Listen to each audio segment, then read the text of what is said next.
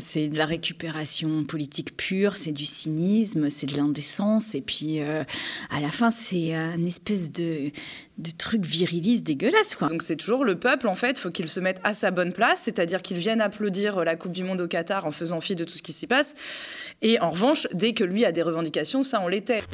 Les Françaises et Français étaient jusqu'à plus de 29 millions au pic le plus important devant leur écran pour suivre hier la finale de la Coupe du Monde de football. Un match que beaucoup qualifient d'historique tant les deux équipes ont su tenir le public en haleine jusqu'à la dernière, minute, pardon, où celle d'Argentine viendra remporter la fameuse coupe. Mais alors, n'étions-nous pas censés, n'étions-nous pas censés boycotter cette compétition sportive pour protester justement contre son organisation par un pays qui bafoue les droits humains et qui, on l'a vu ces derniers jours, va même jusqu'à corrompre des élus pour venir faire de l'ingérence dans les politiques européennes C'est la question. Et entre autres aussi, pourquoi ce boycott n'a-t-il pas manifestement fonctionné? Quels sont les intérêts politiques du Qatar, mais aussi de la France dans l'affaire, ou encore plus précisément du président français qui aura eu une attitude fortement critiquée sur les réseaux et dans certains médias pour en discuter, j'ai invité la docteure en sciences politiques et collaboratrice parlementaire LFI NUPS Charlotte Thomas, la députée écologiste NUPS Sandrine Rousseau de Paris et euh, le journaliste Thomas Détrich pour ce nouvel entretien d'actu.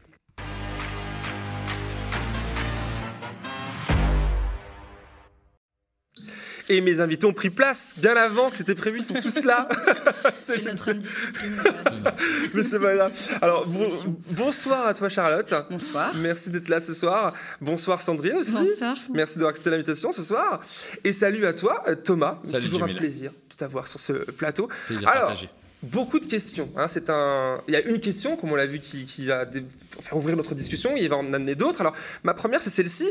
Médiamétrie l'a annoncé, vous l'avez peut-être suivi tous les trois. Les audiences d'hier soir sont historiques à bien des niveaux, près de 90% de parts de marché euh, au pic euh, le plus important, soit les audiences les plus élevées de l'histoire de la télévision française.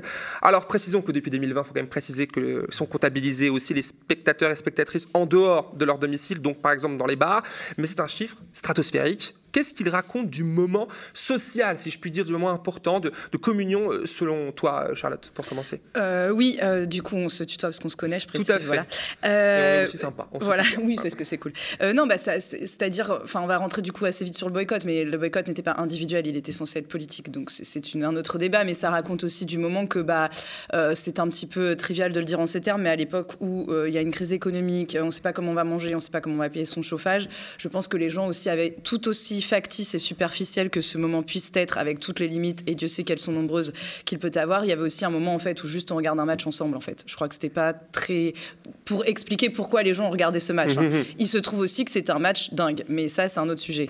Mais, mais vraiment, non mais je. Parce que je crois que tu as suivi, oui, toi, tu es une fan. Euh, je sais pas si vous deux autour de ce plateau vous allez me le dire après, faire vos coming out sur ce point-là.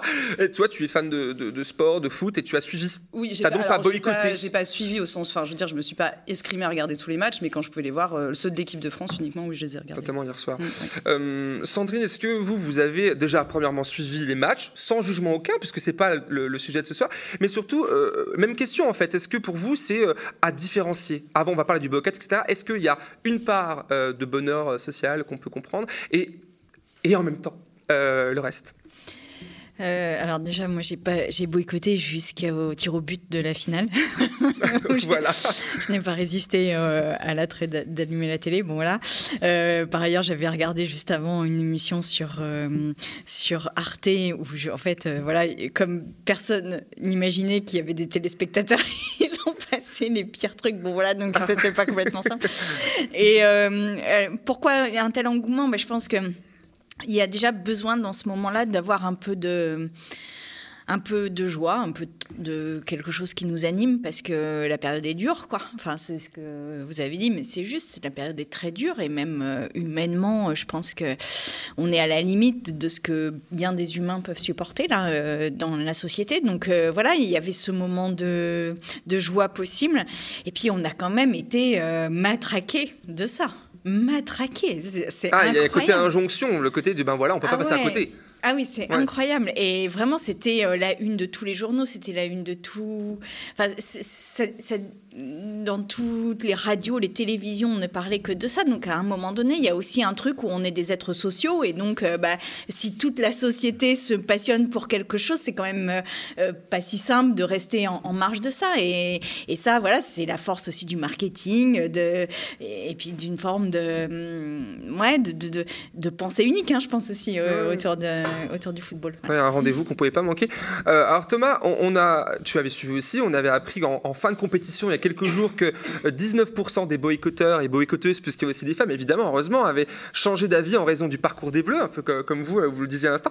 La question qui ouvre donc notre débat ce soir, notre discussion collective, c'est pourquoi le boycott n'a-t-il pas fonctionné? Pourquoi ça n'a pas fonctionné, Thomas? C'est ce qui a été dit tout à l'heure. je pense que les gens avaient besoin d'un peu uniquement, de, uniquement de joie, de joie. et puis, oui, je non, mais c'est de quel boycott on parle en fait, c'est ça le. On va y venir évidemment, mais ce boycott, ou du moins le boycott populaire, cette, cette volonté, que ce message qui avait été véhiculé de bon voilà, il y a des raisons qui tiennent, on va, on va les aborder. Pourquoi ça n'a pas été, euh, ça n'a pas pris en fait? Ces raisons-là, tu les partages Oui, moi, je les, moi, je les partage. Ce qui m'a un peu gêné dans ces appels au boycott, c'est que ça venait un peu tard, c'est-à-dire ça fait des années qu'il y a des rapports des organisations des droits de l'homme qui disent que ce qui se passe au Qatar, ça fait mm. des années qu'on sait qu'il y a des problèmes de corruption dans le cadre de l'attribution de la Coupe du Monde au Qatar, c'est-à-dire euh, l'enquête de la FIFA, c'est 2014. En 2020, il y a la justice américaine qui a enquêté et qui a dit qu'effectivement, trois responsables sud-américains avaient été corrompus pour euh, voilà, attribuer la Coupe du Monde euh, au Qatar. On se souvient de ce fameux déjeuner à l'Élysée qui s'est passé neuf jours avant l'attribution de la Coupe du Monde, où Nicolas Sarkozy aurait intercédé en faveur de l'attribution de cette, euh, cette Coupe du Monde. Donc on a su ça pendant des années, personne n'a rien fait. C'est vrai que là, tout d'un coup, on se réveille, on s'invente peut-être une, aussi une cause, aussi noble soit-elle, et on fait des injonctions en disant boycotter, boycotter. Je suis pas sûr que ça soit, ça soit très efficace c'est vrai que le discours, hein, euh, ce discours-là, euh, que certains que certaines qualifient parfois de, je mets des guillemets, de punitif, de culpabilisant, est partout. Hein, peut-être pas autant que l'injonction à regarder le match de foot, mais est partout dans certains milieux. Oui. Peut-être aussi des appels au boycott à géométrie variable. Pardon, quand j'entends Olivier Faure, quand j'entends Olivier Faure, qui était porte-parole du PS en 2015, quand on a vendu 35 rafales au Qatar, dire que bon, il faudrait boycotter la Coupe du Monde, c'est quand même un peu fort de café. Pardon, quand j'entends Jean-Luc Mélenchon qui dit, peut-être à, raison sans doute, hein, qu'il ne faut pas qu'il y ait un Français euh, là-bas, qu'un Français n'a rien à faire là-bas ou n'a rien à foutre là-bas, alors qu'en 2008, il avait fait un texte que moi je trouve euh, pas bon, voire honteux, euh, pour euh, refuser qu'on boycotte les Jeux de Pékin en défense euh, du régime chinois, bah, c'est quand même le deux poids deux mesures. Et c'est vrai que peut-être que ça a affaibli les appels au boycott de la gauche, qui par ailleurs peuvent être légitimes. Sandrine. Oui, puis enfin, surtout le, truc, c'est qu'encore une fois, mais ça c'est euh, la plaie de cette période, c'est qu'on en appelle à des comportements individuels, c'est-à-dire qu'on on fait porter la responsabilité sur des individus de ne pas regarder un match qui pourrait les détendre et, leur faire plaisir euh, pendant 90 minutes, voire deux heures, puisque ça a duré plus longtemps. Alors qu'en fait, la, question, elle était politique profondément derrière, et c'est ce que vous... Et, et, là, en l'occurrence, enfin, moi j'ai été très surprise du discours de Macron, enfin pas surprise parce que je m'y attendais, mais du discours de Macron, etc. Et en fait, il y avait quelque chose de l'ordre d'une politique européenne, d'une politique française à poser vis-à-vis du Qatar, ce qui n'a pas eu lieu. Donc en fait, faire poser la responsabilité sur des individus, c'est toujours beaucoup plus compliqué. Quoi. Justement, peut-être qu'on peut en, venir à ce, à ce, boycott diplomatique qui aurait été peut-être plus souhaité euh, qu'un boycott populaire. Euh, oui, bah c'est ça. C'est pour ça que, je, en fait, pour, pour répondre correctement, enfin, la, la, précision sur ça, parce que le boycott individuel, enfin, c'est exactement ce que vous disiez, il n'a aucun sens. Euh, ce qui compte, c'est faire système. Donc que les gens à leur échelle individuelle ne regarde, enfin, il n'a aucun sens. Je veux dire, il n'a, il n'a, pas le sens. Voilà, il n'a pas de poids politique euh, extrême en fait. En plus, au niveau individuel, il faut diffuser, hum, distinguer pardon les coins du monde. C'est-à-dire, par exemple, quand euh, en Inde, en Chine, au Japon, on appelle, euh, enfin, les occidentaux avec des grands guillemets, parce que l'Occident ne veut pas dire grand-chose selon moi, mais bref, mhm. on appelle au boycott individuel au nom des droits humains, alors que dans le même temps, ces mêmes occidentaux vont faire des marchés avec l'Arabie Saoudite. Enfin, tout ça n'a aucun sens en fait. Enfin, à un moment donné, le sens politique est complètement voilà. Et, et de fait, je rejoins complètement. Moi, je trouve assez scandaleux de demander à des individus euh, de payer les décisions de grands chefs qui ont pris quand même beaucoup d'argent à un moment donné pour attribuer cette Coupe du Monde à ce pays. Et en revanche, sur le vote des... Nous, alors là, je, change, je suis pas politiste, euh, sur ce qui était défendu dans mon mouvement, c'était un boycott plus diplomatique avec énormément de limites aussi. Hein, je suis mmh. complètement d'accord avec ce que tu dis. Donc, mais à la limite, c'était ça. Donc l'idée, c'était peut-être que Macron, enfin Emmanuel Macron, n'aille pas euh, au Qatar pour remercier de l'organisation, etc., etc. Mais essayer d'avoir un petit peu de retenu sur le plan politique. Ça, pourquoi ça peut pas marcher? Parce que d'une part, euh, le Qatar a des réserves de gaz et d'autre part, il se met aussi dans une position politique au niveau des relations internationales qui est très importante. il parle avec tout le monde, le Qatar, avec les gens avec qui on ne parle pas entre guillemets, comme les talibans, etc. Donc en fait, le Qatar s'attache aussi une importance qui fait qu'à un moment donné, on ne peut plus euh, l'éviter. Euh, Avant d'aller sur le terrain, sur ce terrain-là, ce sera la suite de notre, notre échange. J'aimerais revenir quand même sur ce discours-là que j'essaie d'esquisser tout à l'heure, ce discours que, je rappelle, peut être punitif, peut être culpabilisant pour beaucoup de personnes, puisque n'empêche que le côté colibrisme, on peut critiquer, ce côté mais il, a, il peut y avoir, hein, c'est le terme qu'on utilise, des effets quand même. Hein. Il peut y avoir si on fait tous d'efforts. D'ailleurs, c'est un peu le, le, comment je pourrais dire pour le rappeler le, euh, le mot d'ordre du gouvernement en termes d'écologie qu'on critique à raison, mais c'est un peu leur, leur, délire. Alors, ce, ce, ce, discours-là, pour lutter pour un monde meilleur, moins, moins pollué, euh, plus respectueux des droits de l'homme, il s'agirait de ne plus manger de viande, de lâcher son smartphone, de ne plus consommer Netflix parce que ça pollue effectivement, à juste, à juste raison, ou encore de manger du Nutella. Vous vous souvenez du traitement ultra-violent et méprisant des foules qui s'étaient précipitées sur la promotion du Nutella en 2018 vous vous souvenez? Euh, Faisons alors un instant un parallèle euh, entre la pâte à tartiner et ce modèle de foot. Deux choses qui sont hautement politiques, j'imagine, sur plein des aspects. Euh, et du coup, sur les réseaux sociaux, j'ai vraiment suivi hier soir, plus que le match, les, commentaires des gens et aujourd'hui aussi, de gens qui disaient Ouais, mais les Français n'ont pas de cœur, ils s'en foutent, ils regardent, ils, ne réfléchissent pas, ils n'ont pas de conviction politique. Est-ce que c'est votre avis, Sandrine? Ah non, je ne pense pas du tout qu'ils n'aient pas de conviction politique. Ce qu'ils attendent, et légitimement, j'ai envie de dire, ce sont des politiques publiques, en fait. Euh, sur le Nutella, comme sur la Coupe du Monde. C'est-à-dire que euh, ça n'est pas à eux euh, de faire tous les efforts et de se priver, alors même qu'il euh, n'y a aucune capacité à gérer la déforestation euh, de, de, conséquences de l'huile de, palme, en Indonésie, qui a aucune espèce de volonté des, de la France de modifier ses relations diplomatiques alors qu'on dépend des énergies fossiles. Enfin, je veux dire, c'est quand même à chaque fois, faut mettre un pull, faut arrêter la télé, faut pas manger de Nutella, faut pas. Et tout ça, alors moi je pense qu'il il y a des efforts individuels à faire et je pense qu'ils peuvent être importants. Mais à un moment donné, ça ne peut pas être des efforts sans politique publique. Et ça, c'est ce qui nous manque aujourd'hui, parce que l'histoire des pulls à col roulé, c'était quand même le sketch. C'est-à-dire qu'on demandait de mettre des pulls à col roulé alors qu'il n'y a pas eu un euro de mis euh, sur euh, des éléments structurants comme la rénovation euh, énergétique des bâtiments où on a juste suivi le train des années précédentes. On n'a pas mis le petit coup de pouce nécessaire qui aurait permis à bien des personnes de vivre dans un logement de qualité. On n'a pas, on, met rien sur le rail. On met et en fait on, dit aux gens ben voilà, en plus c'est de votre faute. Regardez, vous regardez la, télé. Et moi j'ai et moi je l'ai fait, hein, je veux dire jusqu'au tir au but de la finale. Mais mais je trouve que c'est c'était limité. Ben, surtout, c'est le danger d'une transformation écologique dans un monde libéral. C'est-à-dire qu'en fait, ça fait peser sur les individus des responsabilités. Et à un moment donné, ils vont se rebeller. Et, légitimement, j'ai envie de dire. Et puis, peut-être, euh, Thomas, cette injonction, quelque part sociétale, de consommer pour être épanoui, pour être citoyen, pour faire société, mmh. un peu. Est-ce que c'est pas aussi un problème Bien sûr. Et puis, de toute façon, si tu si tu euh, poses, en tout cas si tu t'indignes de toutes les injustices, ben, tu vas complètement arrêter de consommer. Regarde ton, ton ordinateur que tu as sur, euh, sur ce plateau, il est fabriqué notamment avec du cobalt. Le cobalt, c'est un minerai qu'on extrait à l'est notamment de la République démocratique du Congo. On a parlé il y a quelques jours où il y a une guerre absolument atroce depuis 1996, où il y a eu des, des millions et des millions de morts, où il y a des grandes entreprises étrangères, occidentales, américaines, canadiennes, israéliennes, etc., qui exploitent ce cobalt justement et qui ont intérêt euh, à entretenir aussi cette guerre pour l'exploiter à moindre prix avec la complicité de, de milices euh, locales. Et euh, Sandrine Rousseau avait tout à fait raison. Là, il faut en revenir à un niveau systémique. Déjà, arrêter de s'acoquiner avec des monarchies ou des dictatures étrangères comme celle du Qatar. Et puis, il y a un élément de réflexion que je n'ai pas, pas beaucoup entendu. Pourquoi ces exilés sri lankais, mmh. philippins, etc., sont allés sur les chantiers du Qatar? Où ils savaient qu'ils allaient risquer leur vie C'est parce qu'ils fuyaient la misère chez eux. Et la misère chez eux, elle est peut-être dû à la corruption, euh, à la mauvaise gouvernance, mais aussi dû aux accords commerciaux inéquitables qu'on a mis en œuvre et qui détruisent les pays euh, les moins développés. On a ça en Asie, on a ça en Afrique. Alors que peut-être si on avait une réflexion globale pour revoir les accords de l'OMC et permettre que ça soit plus équitable, ben, on aurait moins euh, de travailleurs qui iraient risquer leur vie parce que pour quelques centaines de dollars sur des chantiers au Qatar. Mais ça, on n'a pas eu cette réflexion-là. Ça s'est cantonné aux appels au boycott un peu faciles. On pointait du doigt du Qatar, qui certes a une responsabilité, mais on ne sait pas nous regarder dans le miroir. Cette idéologie-là, finalement, capitaliste, on l'entend, hein, qui tend à individualiser les personnes, mais aussi euh, les, actes politiques, nous empêche peut-être de penser à, cette, à cette politisation globale et, aux ingérences, aux, choses qui peuvent être systémiques. C'est un peu complexe.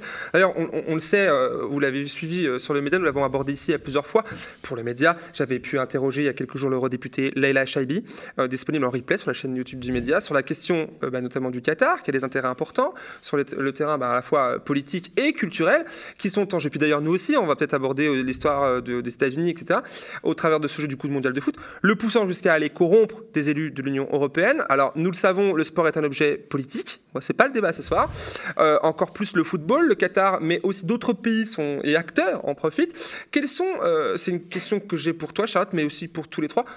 Mais pour le coup peut-être plus pour vous puisque vous êtes plus dans, dans, dans, dans, la chose. Quels sont les leviers existants en politique, par exemple, pour lutter contre cette instrumentalisation de masse finalement ah ben, le football. oui, enfin, c'est même plus une instrumentalisation, c'est-à-dire que le sport aujourd'hui est un acteur politique à proprement parler. Et d'ailleurs, quand on va, enfin, la FIFA, etc., euh, enfin, je veux dire, c'est un acteur politique au sens premier, au-delà même de indépendant du reste. Bah, selon moi, oui, enfin, qui, qui se qui se lie dans un système, puisque sinon la corruption ne peut pas fonctionner sans système. Mais de fait, c'est un acteur politique à part entière qui euh, peut prendre des décisions et qui peut faire levier d'un point de vue diplomatique. C'est d'ailleurs pour ça que, n'en déplaise à notre cher président, le sport est hautement politique. C'est pour ça d'ailleurs qu'il y a été. Euh, au Qatar. Bref, je passe. Mais euh, et de fait, euh, ça a été toute la stratégie en fait par rapport en, termes de concurrence avec l'Arabie Saoudite. C'est un peu comme ça que du Qatar. Ça a été de jouer et sur le sport et sur l'art d'ailleurs aussi. Enfin, il y avait vraiment eu une dynamique là-dessus. avant la Coupe du Monde au Qatar, il y avait eu les Jeux, les jeux mondiaux d'athlétisme par exemple. C'était mhm. déjà. Donc en fait, les leviers après, bah, c'est de faire de la politique. je veux dire, c'est de faire de la politique propre. Mais ça, c'est un grand débat quand même. Les écuries d'OGS, etc.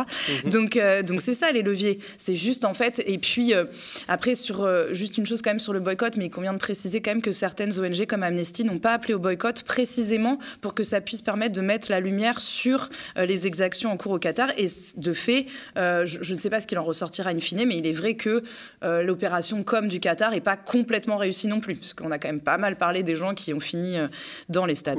mais, mais, mais donc en fait, l'arme, elle est politique, mais c'est une question de volonté, comme on est dans un ère néolibérale, une ère néolibérale pardon, où l'État se met au service du marché et donc va que dans le sens euh, des grands groupes qui, par exemple, on prend Total Vinci. Vinci est quand même très euh, mise en cause aujourd'hui pour des salariés euh, qui ont trouvé la mort dans des chantiers au Qatar. Bon, bah, c'est tout le combat qu'on mène à gauche, c'est pour récupérer l'État et le sortir un peu de sa dynamique néolibérale. Donc la solution à court terme, elle n'est pas tout de suite là, mais l'idée, c'est ça, elle est systémique en fait. Sandrine, est-ce que vous partagez ce point de vue-là, notamment sur le fait que le sport, le foot est un acteur politique à part ah bah, Bien sûr. Et d'ailleurs, euh, sinon, euh, le Qatar n'aurait pas mis autant de moyens pour euh, l'avoir, cette Coupe du Monde. C'est-à-dire qu'il y avait bien un enjeu pour eux, il y avait bien des bénéfices à tirer de, de cette organisation. moi, je pense que sur le Qatar, il y a quand même aussi quelque chose de très précis qui est notre dépendance aux énergies fossiles. C'est-à-dire que cette dépendance aux énergies fossiles dont nous n'arrivons pas à nous sortir, faute de politique publique, encore une fois, eh bien, nous oblige quelque part à faire les, des alliances avec les pays qui sont de ce point de vue là les pires. Et, c'est ça qui, enfin, c'est vraiment la diplomatie des fossiles. C'est-à-dire qu'on a besoin de ce gaz, on a besoin du pétrole, et donc on est prêt à tout pour, euh, pour l'obtenir, y compris à, à, danser sur euh, les cadavres des 6000 personnes qui sont mortes, et aussi euh, des personnes LGBT qui sont torturées, emprisonnées, bien sûr, et qui risquent la peine de mort quand elles sont musulmanes. Donc, c'est pas des petits, c'est pas des petites entailles aux droits humains, mais au nom de au nom des fossiles et avec des paillettes, avec les paillettes de la fête, eh bien, on met tout ça sous le tapis. Et, ça, euh, encore une fois, je pense que c'est l'État français qui est responsable et pas forcément les individus qui allument leur télé. Il y a euh, ce petit magnéto que je vais vous proposer de regarder euh, pour entretenir finalement le, le, souvenir. Alors pas celui-ci, c'est pas celui-là. C'est non, non, pas maintenant. C'est pas celui-là. C'est Emmanuel Macron qui nous dit que le sport n'est pas euh, politique. Est-ce qu'on peut le revoir? C'est très intéressant pour la suite de ce qu'on va pouvoir aborder. Emmanuel Macron qui disait euh, il y a deux semaines, le sport n'est pas politique. Et pourtant, vous allez voir la fin de son, de son propos, il y a quelque chose d'intéressant sur lequel tu pourras réagir, je pense, Thomas. Je pense qu'il ne faut pas politiser le sport. Et, la, la vocation, d'abord, ces questions-là, il faut se les poser quand on attribue les événements c'est quand on attribue des jeux, qu'ils soient des Coupes du Monde ou des Jeux Olympiques, qu'il faut en toute honnêteté c'est poser la question. Et que la question soit climatique ou qu'elle soit des droits de l'homme, il ne faut pas se les poser à chaque fois que l'événement est là. C'est au moment où on l'attribue qu'on doit se la poser. Donc quelque part, je pense que tu es d'accord avec ce qu'il vient de dire, mais il se défausse un peu sur ses... Pré, voilà, oh oui, c'est un peu facile. De toute façon, effectivement, le sport a toujours été politique. Je ne rappellerai pas les, Jeux 36 et, 78, la Coupe du Monde en Argentine qui a servi la dictature argentine. Mais c'est vrai que là, c'est quand même un peu facile de se défausser, surtout que euh, un ancien président de la République dont il est quand même proche et qui continue à aller représenter la France dans des cérémonies officielles. Pas plus tard qu'il y a quelques mois, il était aux funérailles de l'ancien Premier mm-hmm. ministre euh, japonais. Hein. J'ai nommé Nicolas Sarkozy, quand même mêlé intimement à cette attribution de la Coupe du Monde euh, au Qatar avec ce fameux déjeuner. Le, le parquet national financier est censé enquêter, en tout cas enquête depuis 2016 sur cette question. Pour l'instant, il n'y a eu aucune mise en examen, mais c'est vrai que ça appellerait peut-être un, un examen de conscience de notre part. Et puis il y a eu ces autres images alors, que vous avez vues sur l'écran à l'instant qu'on va voir ensemble, que je vais commenter. Alors les images du président français sur la pelouse du stade après le match euh, final, venant à la rencontre du joueur français désormais mythique, Kylian Mbappé, qui ne lui adresse lui aucun regard, aucune sorte de considération, contrairement au joueur qu'on voit ici en vert. Euh, il s'agit de Emiliano Martinez, le gardien argentin, qui vient saluer, féliciter Kylian Mbappé. Mais Emmanuel Macron ne le lâche pas, continuant de lui parler, de le toucher, sachant pertinemment que sa photographe le mitraille à distance, comme à la coutumée. Scène qui se répète d'ailleurs euh, dans les tribunes, vous allez le voir juste là, ça donnait des photos euh, qui ont fonctionné hein, quelque part, hein. euh, comme on le voit à, l'écran, où le malaise est toujours plus palpable. Vous allez voir, ça se passe finalement de commentaires, on le voit fuyant du regard, et pourtant plonger son regard dans d'autres personnes autour. Est-ce que Emmanuel Macron aurait pu en rester là, surtout euh, après la vidéo qu'il avait fait produire, vous vous souvenez tous les trois, j'imagine, dans les vestiaires des Bleus, et qui a fait un clip officiel sur son compte Twitter il y a quelques jours, mais il en a décidé autrement de ne pas en rester là. Et après le match, il est, il est retourné dans les vestiaires, on regarde et on écoute surtout. Vous êtes une très grande équipe. Parce qu'il n'y a, je pense, aucune autre équipe qui a pu faire jusque-là et qui aurait pu remonter à deux reprises et être à deux doigts de la gagner. Après, quand il manque un truc, dans la vie c'est pareil, c'est le foot, c'est le, le sport. Ça, vous y pouvez rien. Mais vous avez eu le cœur, la faim, l'envie et le talent d'y aller. Rien que pour ça, je voulais venir vous voir pour vous dire merci. Et vous avez fait rêver des Françaises et des Français qui en ont besoin. Donc merci à vous. Merci à celles et ceux qui vont peut-être arrêter le maillot après ce match. Il y en a plein qui sont très jeunes, qui vont en faire beaucoup d'autres, plus que moi comme président. Se vous bien. Donc vous allez en gagner des autres parce que vous avez une expérience embarquée qui est dingue. Donc voilà, ce soir ça va être dur, mais dès demain on est parti à l'assaut parce que c'est comme ça qu'on les gagne. C'est comme ça qu'on les gagne. En tout cas, moi, je suis fier de vous. Vive la République et vive la France. Alors beaucoup, beaucoup de monde se sont indignés du comportement jugé indécent du président. Libération, je ne sais pas si on voit à l'écran, par exemple, écrit, je cite, le chef de l'État a gâché un moment de sport qui ne méritait aucune récupération politique. Écrivait du coup Libération. Alors, alors, je vous pose la question à vous trois. Euh, je vous ai vu beaucoup réagir pendant le magnéto. Est-ce qu'un est un sincère manque de tact On peut l'imaginer. C'est un fan de foot, hein, le président français, ou un soutien euh, fondamentalement politique euh, selon vous, ici ce soir. Vous en pensez quoi, Sandrine? Je vois que vous voulez réagir. Bah, c'est de la récupération politique pure, c'est du cynisme, c'est de l'indécence, et puis euh, à la fin, c'est une espèce de, de trucs virilistes dégueulasses, quoi. Enfin, c'est un peu paternaliste quelque part. Enfin, moi, j'ai ah, senti comme ça. C'est impossible. Et, et, en fait, euh, enfin, moi, j'étais très très gênée en voyant ça. Vraiment, c'était, c'était, euh, mhm. ça nous mettait vraiment mal à l'aise de, de, voir regarder ça. En plus, il y a aucun ni Didier Deschamps ni Mbappé qui coopèrent euh, vraiment à, à, ces gestes. Ils les réitèrent et ça fait, et c'est vraiment, ouais, c'est pas sain, quoi. C'est malsain ce qui s'est passé là est malsain, profondément. Des images qui ont beaucoup tourné. J'avais fait un tweet euh, hier euh, qui, a réalisé beaucoup, beaucoup de, de, partages. Donc, quelque part, partagé par beaucoup de monde. Euh, non, mais ça transmet un manque d'empathie totale aussi. Enfin, je veux dire, quand on va consoler quelqu'un, c'est quelqu'un a envie d'être consolé. Je ne sais pas s'il a déjà fait des compétitions sportives, quelles qu'elles soient. Quand on perd, on est peinard. D'ailleurs, il est, il est réceptif au gardien de l'Argentine, par parenthèse, mm. parce alors qu'il vient de perdre face à l'Argentine. Parce qu'il y a une empathie sportive. Là, il n'y a aucune empathie. C'est-à-dire qu'il force deux personnes quand même à le coller. Enfin, moi déjà, je trouve ça choquant d'un point de vue d'être humain. Euh, on, se calme. Enfin, et après sur le tout le versant politique, enfin, je vais pas rajouter, mais c'est exactement ça. C'est juste abject. Enfin, franchement, euh, c'est euh, vraiment gênant, quoi. À, ce point, en fait, de forcer le trait. en plus, il fait pas. Enfin, ostensiblement avec et Deschamps et Mbappé qui sont quand même des figures dans l'équipe. Enfin, c'est juste lunaire. Franchement, c'est lunaire. Il y a la quête hein, de, de peut-être d'une image, de quelque chose. Enfin, Qu'est-ce que, comment tu as vécu ça Avant d'analyser le truc, comment toi tu as, vécu ça? Parce que tu as un peu suivi, est-ce que je peux le dire Oui, aucun problème. On est presque un peu honteux parfois de dire est-ce que tu as suivi? Bon, moi j'ai pas suivi parce que j'aime pas le foot, j'ai aucune euh, sorte de. Mais toi, du coup, comment tu as vécu ça Moi j'ai pensé qu'on était chanceux parce que cette fois au moins il y a Benalla qui conduira pas le bus sur les Champs-Élysées.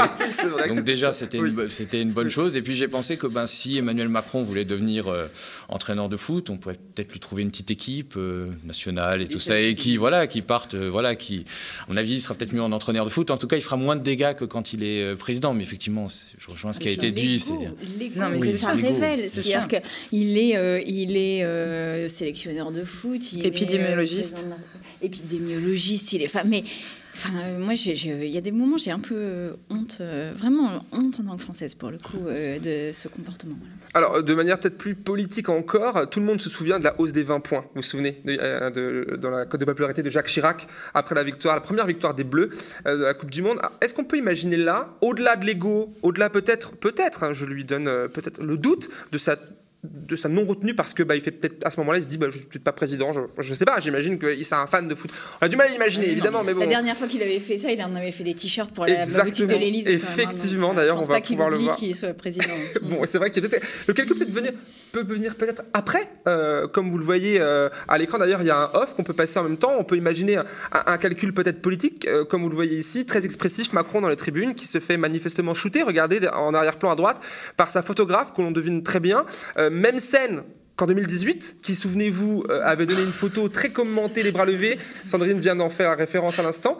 Et qui avait même été euh, et est toujours disponible en version t-shirt. Alors, on va le voir à l'écran aussi, sur la boutique officielle de l'Elysée. Alors, saisissez l'occasion, le t-shirt est en promotion ces jours-ci. Euh, dans le registre, du coup. Pour Noël. sous le sapin. sous le sapin, ça peut être un, cadeau. C'est vrai hein. qu'on peut, on peut que se poser des questions. C'est ridicule. C'est vraiment ridicule. Est-ce que vous découvrez ces images maintenant Ah oui, moi j'avais pas vu les images. En plus, personne ne soutient de cette manière-là. C'est-à-dire qu'au mieux on se lève, mais on fait pas euh, euh, comme ça avec les bras. je sais pas, c'est quand même pathologique. C'est du vélo du coup.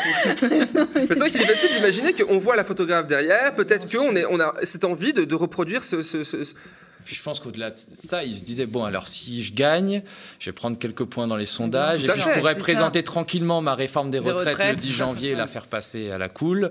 Je pense qu'il y avait un... finalement, oui, c'est peut-être pas le calcul espéré. Euh, alors, voilà. Et dans le registre des images qui ont fait le buzz, beaucoup pendant ce week-end, hein, pendant la, la journée d'hier, il y a eu aussi celle-ci, celle d'une banale interview de supporters qui tourna euh, finalement en malaise. On regarde.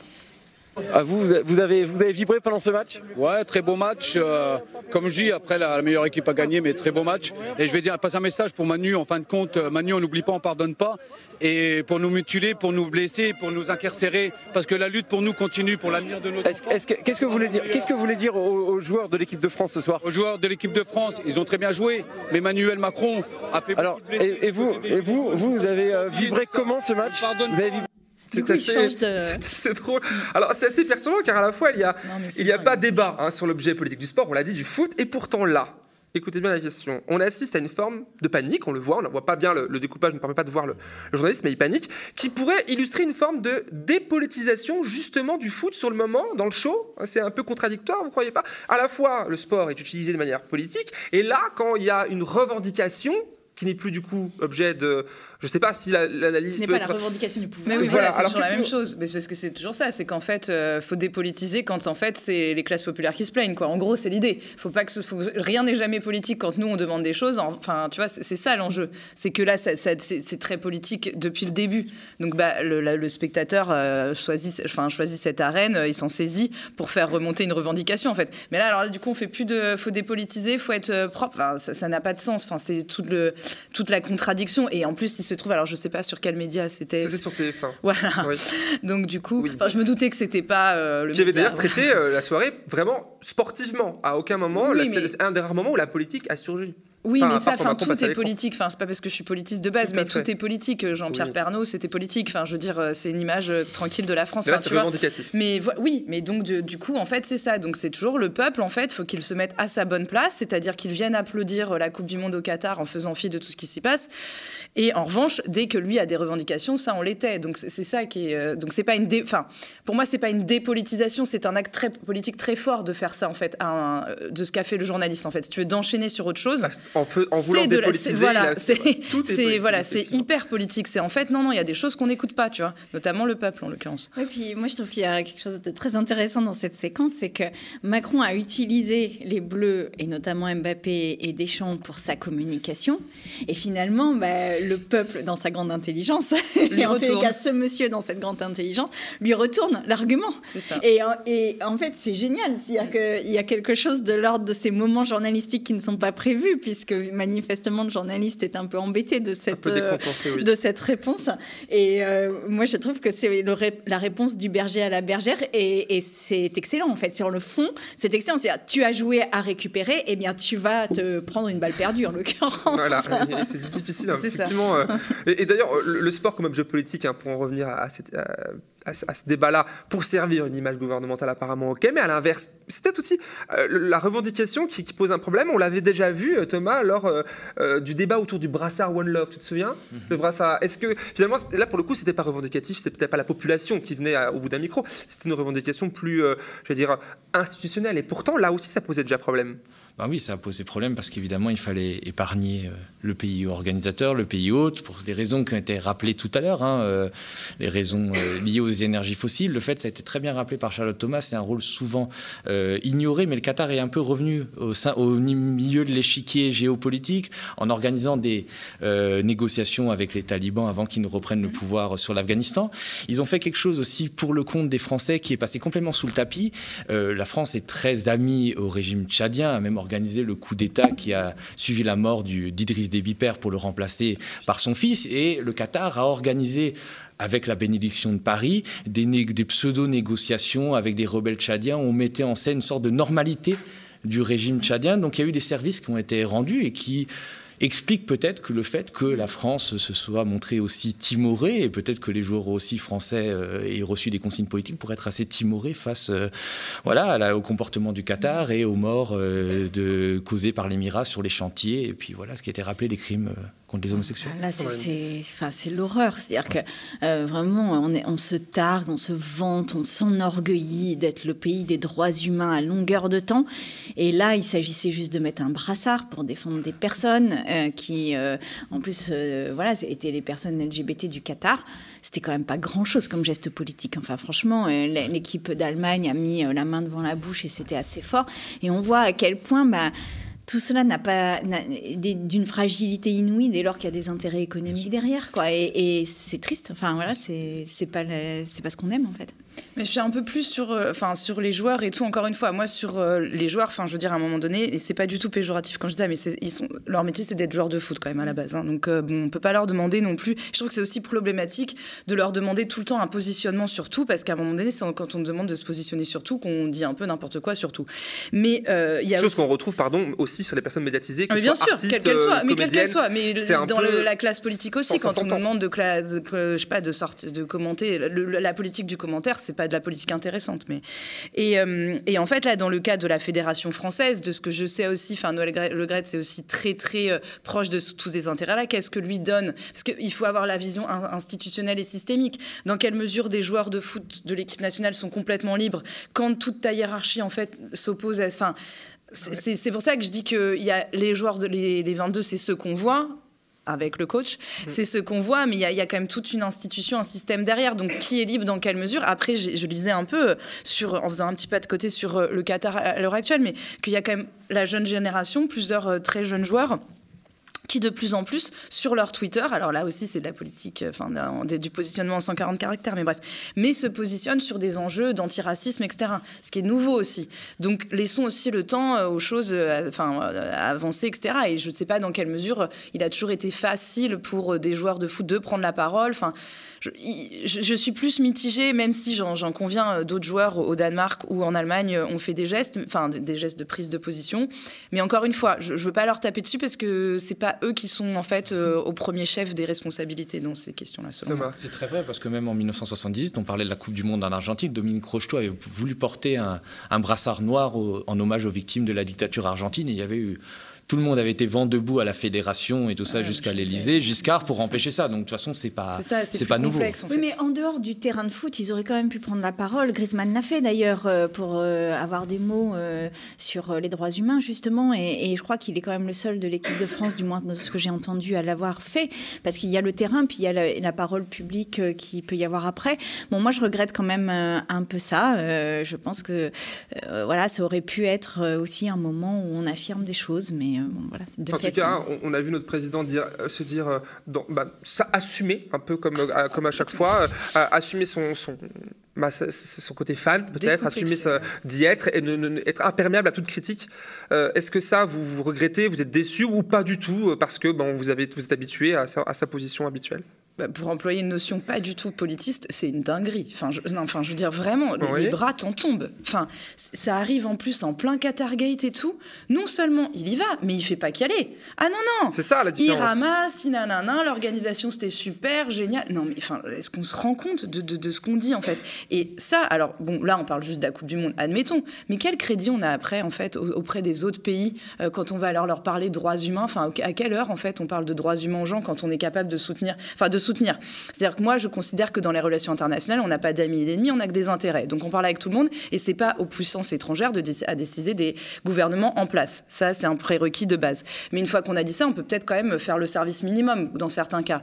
Là, je pense que ne pas y aller et ne pas en fait aller dans la dans gloser sur la qualité d'organisation de cette Coupe du Monde, c'était vraiment euh, pas très compliqué à faire. Je, je comprends pas. C'est pour ça que je dis dinguerie parce que mais qu'est-ce qui lui est passé par la tête? Enfin, au moment du scandale du Qatar, au moment où ça explose. Oui, effectivement.